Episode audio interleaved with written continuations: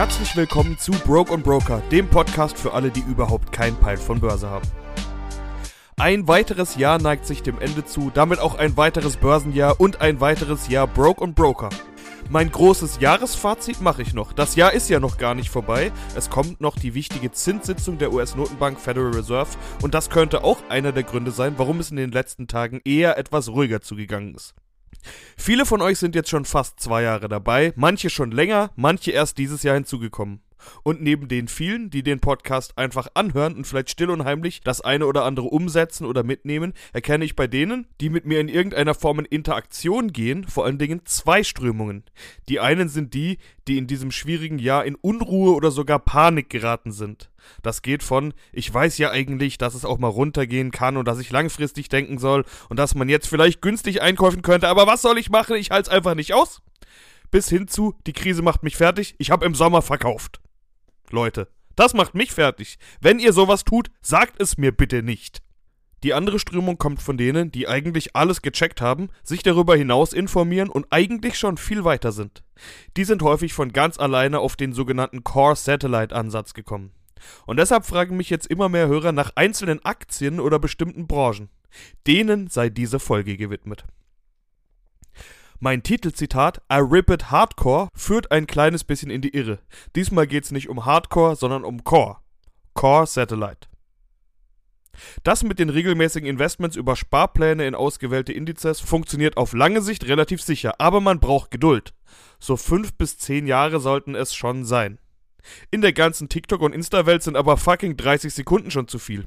Wir brauchen den Flash. Fucking Aufmerksamkeitsjunkies. Erst recht, wenn man seine Scheiße über irgendeine Trading-App macht. Die haben ja Interesse dran, dass du eben eigentlich nicht gar nichts tust, wie der Torch-Anleger schlechthin. Die leben ja davon, dass ihr so viel wie möglich tut. Die wollen die Flares, nicht die Torchs. Und die Profi-Anleger, die müssen sich sowieso an ihrer Jahresperformance messen lassen. Etwas, das euch eigentlich scheißegal sein sollte. Wen interessiert schon die Entwicklung zwischen 1. Januar und 31. Dezember? Was zählt, ist ja doch, was ganz am Schluss steht. Bei Fonds und Vermögensverwaltern ist das anders. Was also tun die? Die holen sich einen Booster.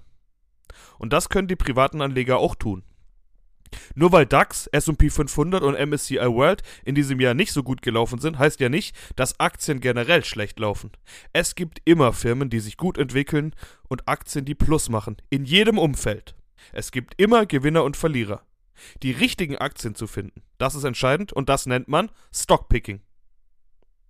Du kannst das in etwa vergleichen mit dem DJ oder Musikliebhaber, der Plattendiggen geht. Er muss sich auskennen und erstmal wissen, wo er überhaupt hinschauen und suchen muss. Er weiß, auf was er achtet bei der Auswahl. Und als allererstes muss er wissen, was er überhaupt haben will. Wer nämlich einfach blind sagt, ich schau halt mal und nimm dann irgendwas, der wird vermutlich nicht die beste Lösung finden. Das gilt sowohl beim Stockpicking als auch beim Plattendiggen. Ein Unterschied.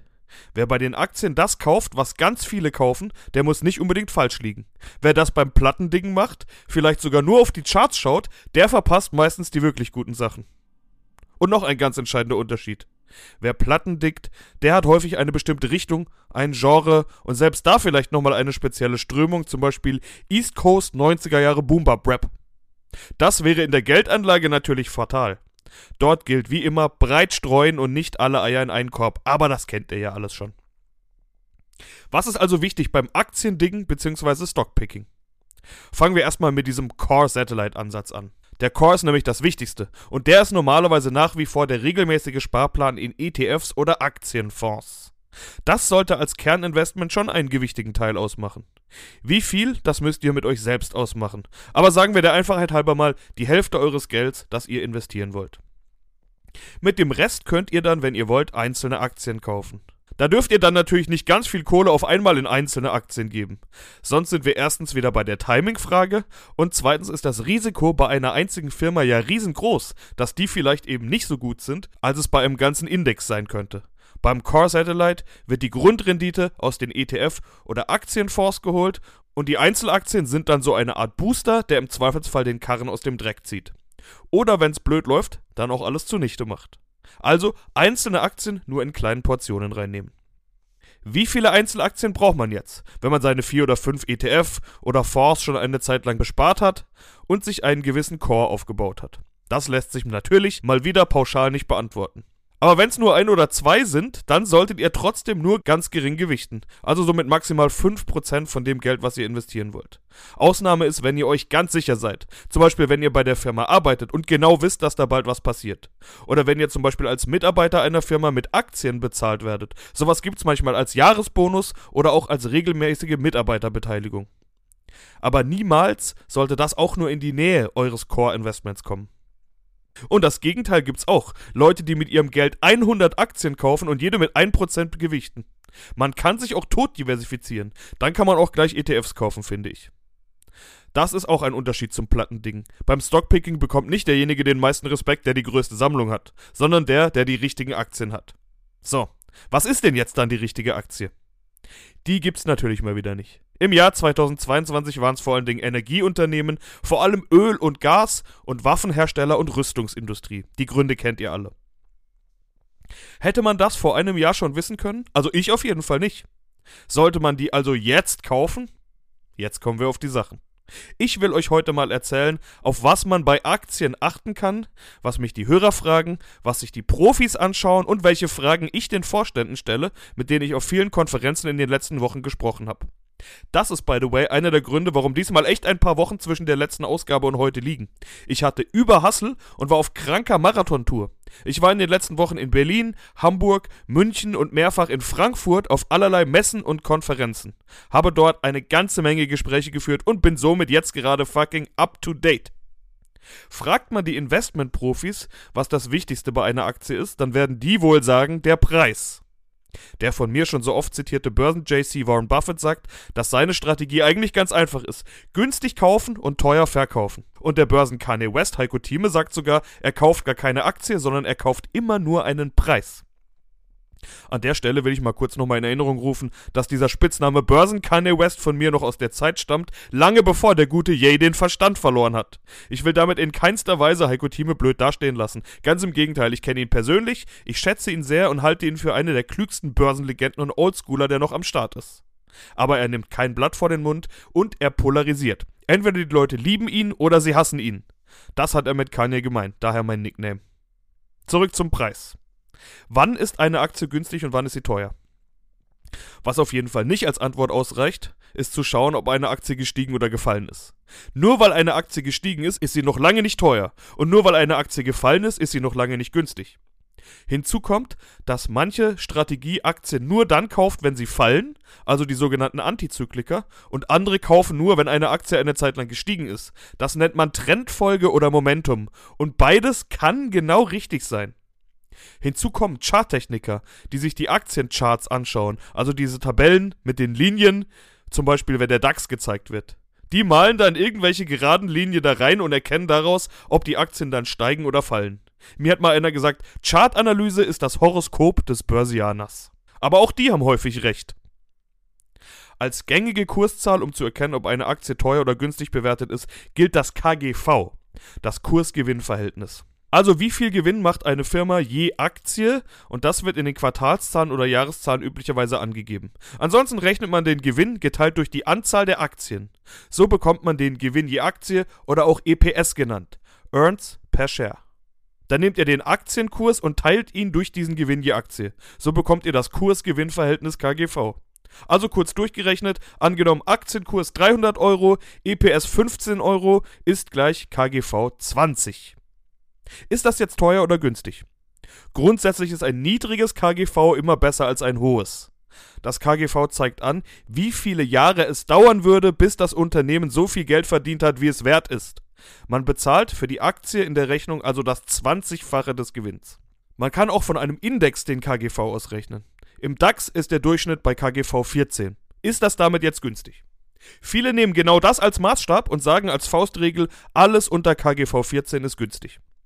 Was machen wir dann aber mit dem Beispiel einer Tesla-Aktie? Tesla hat in Q3 2022 am 20.10.2022, an meinem Geburtstag by the way, einen Gewinn von 3,29 Milliarden Dollar veröffentlicht. Das ist ein Gewinn je Aktie von 1,05. Geteilt durch den Aktienkurs zu dem Zeitpunkt von 217 Dollar ergibt sich ein KGV von 206,7. Wenn man jetzt einen KGV von unter 14 günstig findet, warum kaufen Leute dann Tesla? Tesla ist eigentlich mein Lieblingsbeispiel, weil man daran ganz viel sieht. Ich selbst habe übrigens keine Tesla-Aktien, nie welche besessen und werde vermutlich auch nie welche besitzen, weil ich die Firma wirklich für unglaublich überhyped und viel zu teuer halte. Aber das ist nur meine Meinung, wie immer. Das Tesla KGV war dieses Jahr auch schon weit über 300 und in der Vergangenheit sogar mal bei über 500 bzw. um die 600, wenn ich mich recht erinnere. Bei den damaligen Gewinnen hätte es also 500 oder 600 Jahre gedauert, bis Tesla so viel verdient hätte, wie die Aktie wert war. Aber auch das ist ja nur eine Modell- und Gedankenrechnung. Gleichbleibende Gewinne, gleichbleibender Kurs, alles nicht realistisch. Andere sehen das sowieso komplett anders und sagen, man darf Tesla nicht bewerten wie einen Autohersteller, sondern eher wie einen Software- und Device-Hersteller.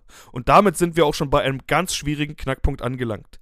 Nicht jede Firma und jedes Geschäftsmodell ist am KGV gut als teuer oder günstig erkennbar. Amazon hat selten bis nie einen KGV von unter 100. Und so sieht es im Technologiebereich ganz oft aus. Und trotzdem steigen die Aktien weiter und unter den Top 5 Aktien, die am beliebtesten sind oder die am meisten wert sind, sind Tech-Aktien immer mit dabei. Die deutschen Autobauer sind momentan alle unter 10 im KGV. BMW am günstigsten mit 5, noch was. Aber bedeutet das, dass man die jetzt kaufen muss? Ich habe auch keine Autobauer dabei, weil ich am liebsten 30 Jahre in die Zukunft schauen will mit meinen Investments. Und ich weiß ehrlich gesagt nicht, ob wir dann noch so Auto fahren wie heute. Ich glaube, individuelle Mobilität ist out und der Trend dahin wird sich verstärken. Das ist aber auch wieder nur meine Meinung. Muss jeder selbst entscheiden und Anlageberatung und Kaufempfehlung gibt's bei mir ja sowieso nicht. Ich teile nur meine Gedanken mit euch. Was ist denn außerdem mit Firmen, die gar keinen Gewinn machen? Da hat man ja kein KGV zu berechnen, wenn kein G da ist, also kein Gewinn. Das ist zum Beispiel bei Pharma- oder Biotech-Firmen so, die erstmal ewig lange an einem Medikament forschen müssen, Geld investieren und verbrennen. Bis irgendwann dann hoffentlich mal Gewinne kommen. Oder auch Startups und Tech-Firmen, die erstmal in Wachstum investieren. Auch da steht Cash-Burn-Rate und Verlust. Sind die alle etwa nichts wert?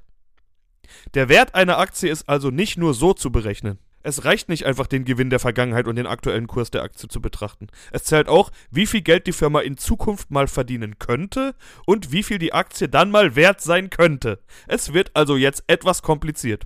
Ich setze noch einen drauf. Das KGV lässt sich ganz leicht manipulieren.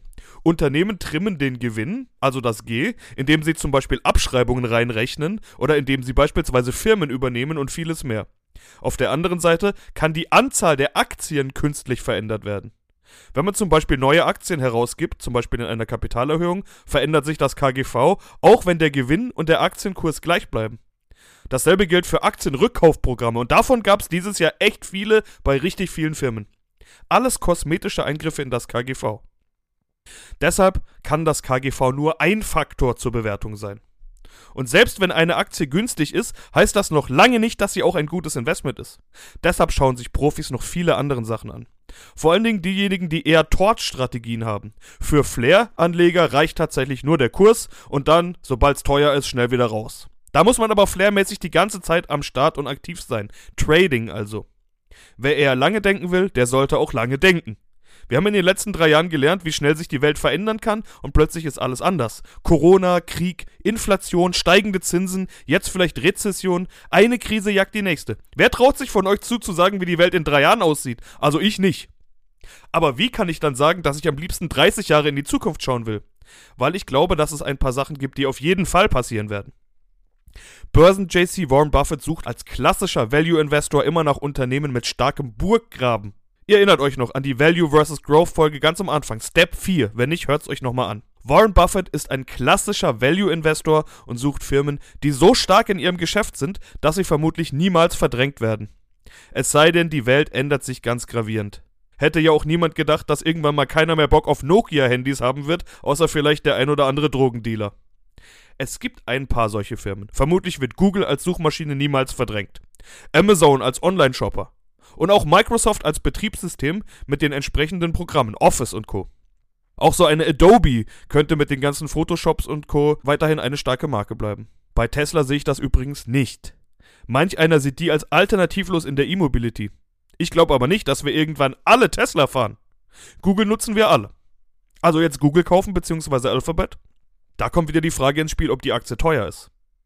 Denn auch das beste Unternehmen, das auch in 30 Jahren noch Top-Geschäft macht, kann kein gutes Investment sein, wenn man zu viel Geld dafür bezahlt. Da sind wir wieder bei den Bewertungen. Man muss sich überlegen, wird die Firma in Zukunft mehr Geld verdienen können als in der Vergangenheit? Wird die Firma dann auch zum Beispiel mehr Dividende zahlen als in der Vergangenheit? Dann wird vermutlich auch der Kurs steigen. Ganz wichtig bei den Gewinnen der Zukunft ist die Preissetzungsmacht. Wie gut kann das Unternehmen sagen, ich erhöhe den Preis? Das ist in der Inflation, in der wir jetzt stecken, in der inflationären Welt, in der wir vermutlich noch lange stecken werden, sehr wichtig. Dazu sage ich im Jahresfazit wohl noch mehr. Aber bleiben wir mal hier. Apple konnte in den vergangenen Jahren zum Beispiel einfach sagen, unser Telefon kostet jetzt mal rund 2000 Dollar. Und die Leute kaufen trotzdem. Das ist verdammt mächtig. Aber könnt ihr den Preis auch nochmal verdoppeln? Würde einer von euch 3000, 4000 Dollar für das neue iPhone bezahlen? Weiß ich nicht. Aber ich dachte auch bei 1000 Dollar schon, dass es nicht mehr weitergeht. Und ich lag falsch. Bei Apple-Jüngern darf man nicht logisch denken. Es geht nicht um Bedarf, es geht um haben wollen. Es geht um Teil von etwas zu sein. Und das ist den Leuten sehr, sehr viel Geld wert. Könnte bei Tesla ähnlich sein, I don't know. Aber ich denke trotzdem, dass es da Grenzen gibt. Anders sieht es zum Beispiel bei Microsoft-Programmen aus. Wenn Outlook plötzlich mehr kostet, dann werden die Firmen eben mehr bezahlen. Sie können ja nicht einfach sagen, wir machen hier einen Cut und alles, was vorher war, ist weg. Ähnlich bei anderer Software. Ist übrigens auch bei Öl und Gas so. Merken wir ja gerade alle. Brauchen wir halt. Müssen wir bezahlen, egal was es kostet. So, und hier kommt jetzt eine besondere Komponente ins Spiel, die Politik. Die sagt bei diesem Beispiel nämlich, dass die Öl- und Gasfirmen Zufallsgewinne gemacht haben und deshalb jetzt einen Teil davon abgeben müssen. Wie sehr das die Gewinne der Unternehmen betrifft, das können wir jetzt noch gar nicht sagen.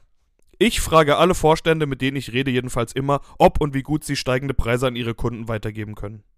Wenn du eine Firma anschaust, die zum Beispiel chemische Produkte herstellt, die viel Energie brauchen, um hergestellt zu werden, und am Ende auch noch Gas als eine der Komponenten oder Zutaten haben, dann sind deren Kosten wohl verdammt hochgegangen. Fachkräftemangel lässt auch noch grüßen, eventuell sind die Personalkosten auch noch gestiegen. Die wollen diese Kosten dann natürlich an den Kunden weitergeben und das funktioniert bisher auch ganz gut, zumindest meistens. Nur ist der Kunde vielleicht selbst auch aus der chemischen Industrie und hat genau das gleiche Problem. Der will dann auch nicht noch ständig für seine Vorprodukte mehr bezahlen. Vor allen Dingen in regelmäßigen Abständen. Wenn jetzt auch noch eine mögliche Rezession ansteht, dann sinkt vielleicht auch noch die Nachfrage und damit die Bereitschaft, überhaupt höhere Preise zu bezahlen. Was dann? Vermutlich macht diese Firma in der Zukunft nicht mehr Gewinne als in den letzten Jahren. Ganz toll gestiegene Umsätze sind auch nicht unbedingt Grund zur Freude. Wer nämlich die Preise an den Kunden weitergibt, der macht ja automatisch mehr Umsatz. Aber das bedeutet noch lange nicht, dass da auch mehr Gewinn bleibt. Ganz im Gegenteil. Oft kann nämlich nicht der ganze Preisanstieg weitergegeben werden. Dann steigt zwar der Umsatz zum Teil deutlich, aber beim Gewinn bleibt weniger übrig. Viele prahlen gerade mit vollen Auftragsbüchern. Aber das ist ja auch ganz häufig leicht zu erklären. Wenn ein Maschinenbauer zum Beispiel in den letzten zwei Jahren kaum was ausgeliefert hat, weil die Hälfte der Bauteile aus China kommt und da halt dauernd Lockdown ist, dann werden die Umsätze angespart. Wenn es dumm läuft, dann wurden schon Verträge unterzeichnet und Preise ausgemacht. Wer also im Sommer 2021 für seine Maschine einen Preis X ausgemacht hat und jetzt mit Inflation eigentlich das Doppelte verlangen müsste, bekommt er das nachverhandelt? Sagt der Kunde, okay, zahle ich? Oder sagt der, sorry, Diggi, ich habe im Sommer 2021 was bei dir bestellt. Du lieferst über ein Jahr später und jetzt willst du auch noch mehr Geld? Nein. Und ein Auftragsüberhang, by the way, wird auch nicht ewig halten können. Was, wenn jetzt wirklich Rezession kommt?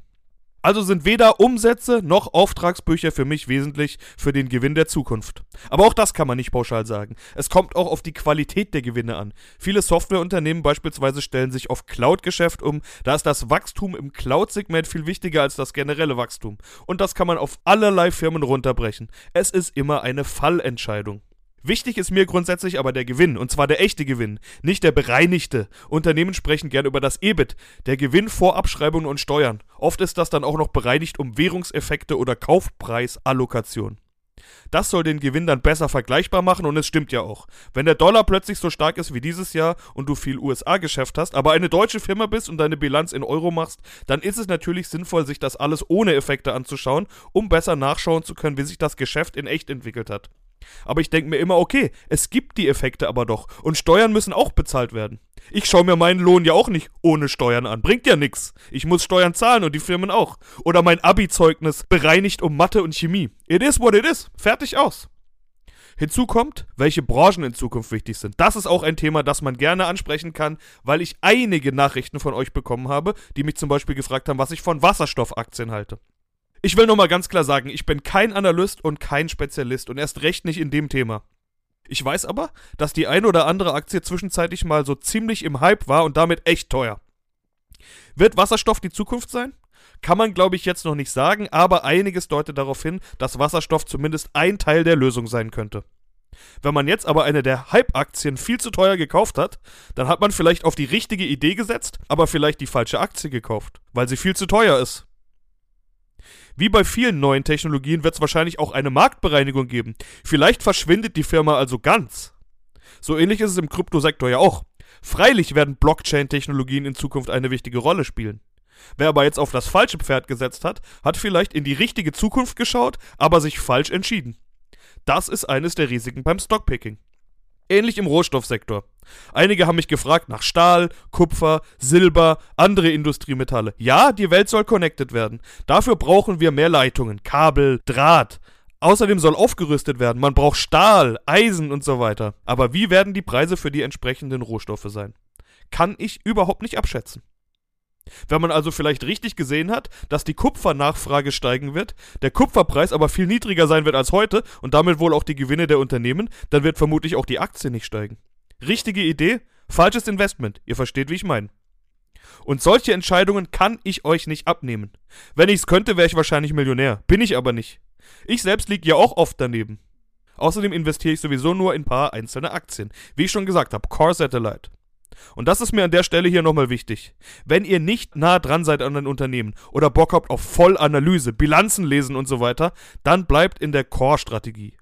Nehmt euch nur ein paar einzelne Firmen als Satellite mit dazu. Wenn ihr gar nicht begründen könnt, warum ihr eine Firma kaufen wollt, dann tut's auch nicht.